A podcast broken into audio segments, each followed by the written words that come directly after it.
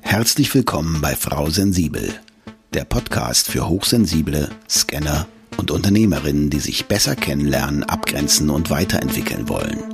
Bei Frau Sensibel räumt Nicole Führing mit Vorurteilen auf, klärt Herausforderungen und teilt Impulse und Strategien, die du direkt in deinem Alltag umsetzen kannst.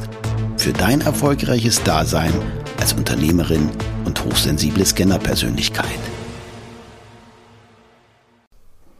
Schön, dass du dabei bist und auch von mir ein fröhliches Hallo.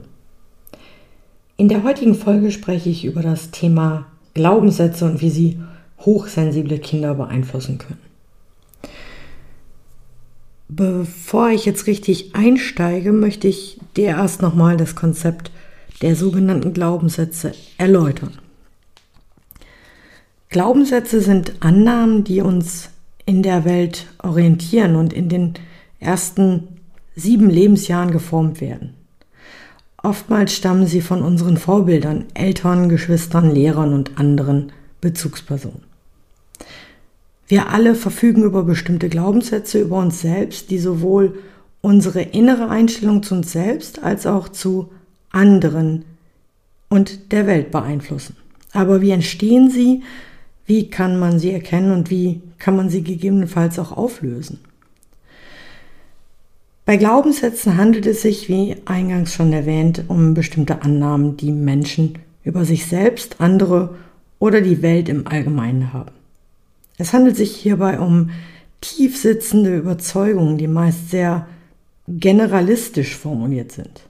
Arten von Glaubenssätzen kann man zum Beispiel in positiv oder negativ unterteilen, aber auch eine Unterteilung nach unterschiedlichen Lebensbereichen kann zum Beispiel sinnvoll sein.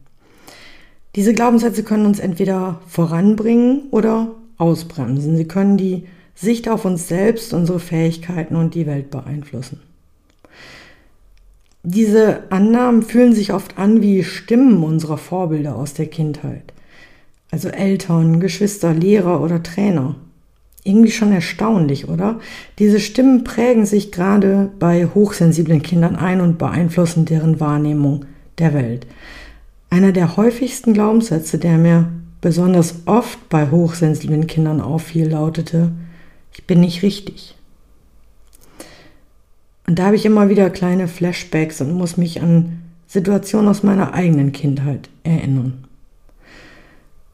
Und zwar möchte ich dir dazu heute eine persönliche Geschichte erzählen. Das war für mich immer eine Situation in den Pausen, also quasi ab der Grundschule wenn ich mit meiner hochsensiblen, intensiven Wahrnehmung stark auf die Aktionen der anderen Kinder reagiert habe. Stell dir das vor, ich bis die Standardsituation, ich gehe alleine auf den Schulhof und die Jungs aus meiner Klasse laufen mir einfach nur hinterher und sagen irgendwelche Sachen über mich. Manchmal einfach nur erzählen sie irgendwas, was ich gerade tue, um mich zu ärgern irgendwie.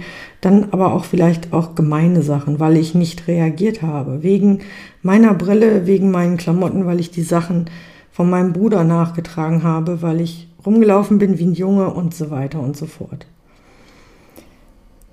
Und dieses Hänseln, also bei uns hieß das früher Hänseln, heute sagt man, glaube ich, ganz klar Mobbing dazu, das hat mich zu einer emotionalen Reaktion gebracht und das hat sie angespornt, weiterzumachen und mich noch mehr zu ärgern.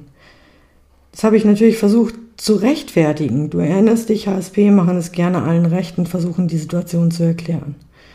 Und in dem Fall war es bei mir, dass ich mich als Mädchen nicht angenommen gefühlt habe, eine emotionale Verletzung. Ich konnte mich auch irgendwie nicht richtig wehren gegen die. Die haben mich gehänselt und geärgert und glaub mir, ich habe alles versucht. Ich bin weggegangen. Ich bin früher aus dem Klassenzimmer gestürmt, um mich zu verstecken. Ich habe versucht, im Klassenzimmer zu bleiben. Das war aber nicht erlaubt. Ich habe versucht, nicht zu reagieren, wenn sie etwas sagen und so weiter. In den meisten Fällen hat es aber nichts gebracht. Also ich bin quasi regelmäßig zum Lehrer gegangen. In meiner Vorstellung wollte ich die Situation einem Erwachsenen erklären und um Hilfe bitten, damit sie aufhören. Das kostete mich jedes Mal verdammt viel Mut und Überwindung. Ich wusste ja schon, dass der Lehrer sich nicht nur um mich kümmern kann. Und da ich anfangs in jeder Pause zu ihm gekommen bin, damals war es noch mein Klassenlehrer, wirkte er für mich schon fast böse auf mich. Also kennt ihr das, wenn Menschen, auf die du zukommst und ähm, oder wenn auf jemand auf dich zukommt zum Beispiel und du weißt schon, ach, diese Person will jetzt wieder das und das und dann verdrehst du vielleicht innerlich schon die Augen. Mein Lehrer hat ähm, sie auch äußerlich verdreht und ich habe schon gesehen, ah, der weiß schon wieder, was kommt. Und dieses Genervte, das habe ich gespürt. Das heißt, es war von Mal zu Mal, dass ich ihn um Hilfe bitten wollte und das sagen wollte, weil es mir weh tat, war es schlimmer. Und er müsse sich auch um andere Kinder kümmern, hat er mir gesagt, dass er jetzt keine Zeit für mich hat. Und dann kam wirklich irgendwann diese, diese Ungeduld und dann hat er mich fast schon angeschrien. Also für mich war es anschreien, für andere, die hätten es vielleicht als wirklich laute Ermahnung wahrgenommen oder so. Jetzt reiß dich mal zusammen, stell dich nicht so an. Das ist doch gar nicht alles so schlimm. Und ja, was meinst du, was das in mir ausgelöst hat? Im Endeffekt folgendes. Erstmal war es für mich verletzend.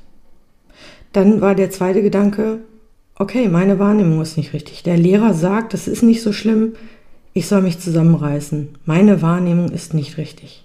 Ich verstehe Dinge nicht richtig. Das ist nicht so schlimm.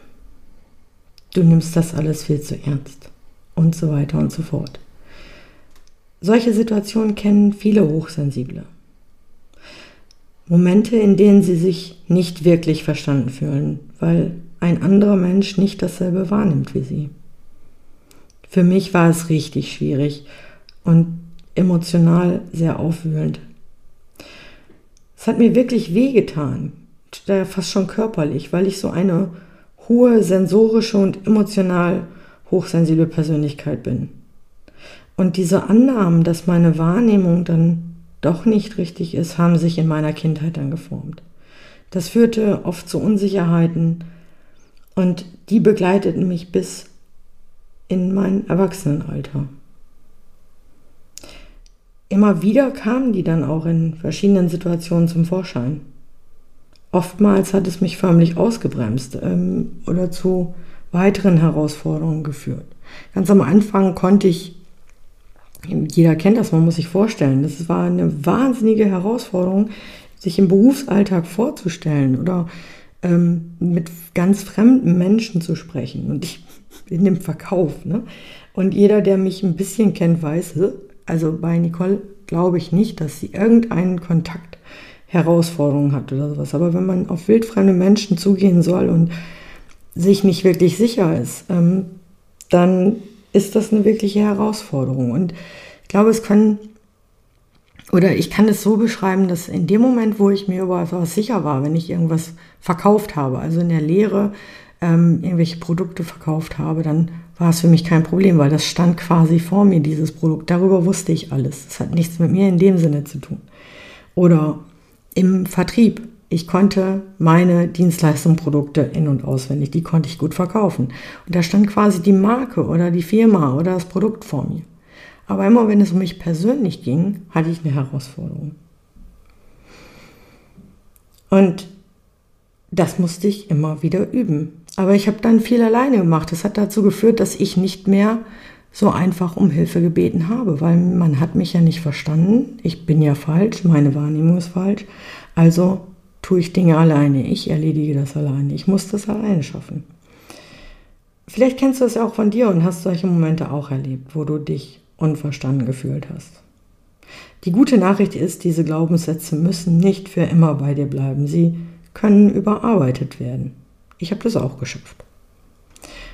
Sobald du sie kennst, sobald du weißt, welche Glaubenssätze dich im Alltag zurückhalten, kannst du sie umkehren. Dazu möchte ich dir kurz erklären, wie du deine Glaubenssätze überhaupt erstmal identifizieren kannst. Am besten nimmst du dir Zettel und Stift und machst eine kleine Aufgabe dazu. Erstens, ganz einfach überleg dir, welche Bezugspersonen haben dich geprägt.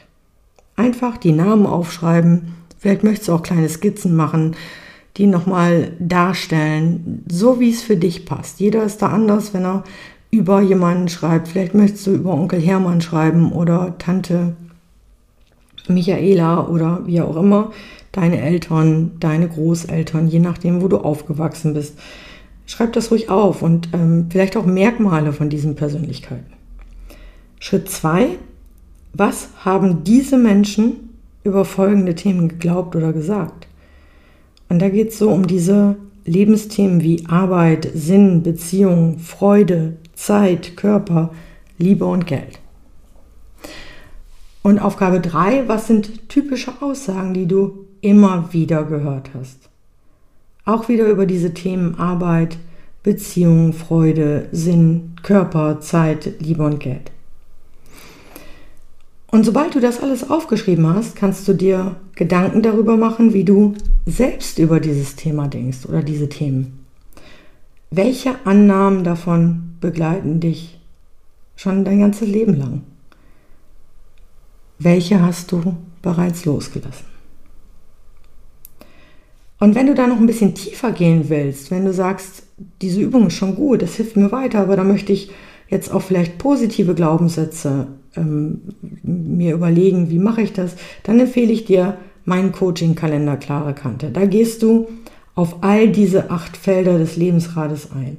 Das heißt, du beäugst nochmal jedes Feld ganz genau, du schaust, was hast du denn in Bezug auf Geld für Glaubenssätze und was möchtest du da verändern?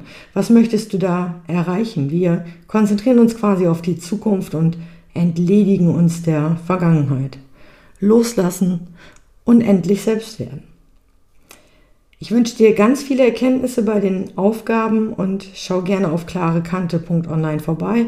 Den Link packe ich dir wie immer in die Show Notes und schreib mir gerne, wenn du noch Fragen zum Thema Glaubenssätze hast und wie sich das auswirkt oder wie du das verändern kannst. Und dann sage ich, das war's schon wieder für heute mit Frau Sensibel. Ich wünsche dir viel Spaß beim endlich selbst werden. Danke für deine Zeit und schön, dass du auch in dieser Folge wieder mit dabei warst. Weitere Informationen zu Nicole, ihrem Podcast sowie den direkten Kontakt findest du unter nicoleführing.de. Wenn du auf deiner weiteren Reise jemanden suchst, der dir als Sparringpartner zur Seite steht, dann vereinbare einfach ein kostenfreies Orientierungsgespräch mit Nicole unter www.nicoleführing.de slash buchen oder nutze den Link in den Show Notes.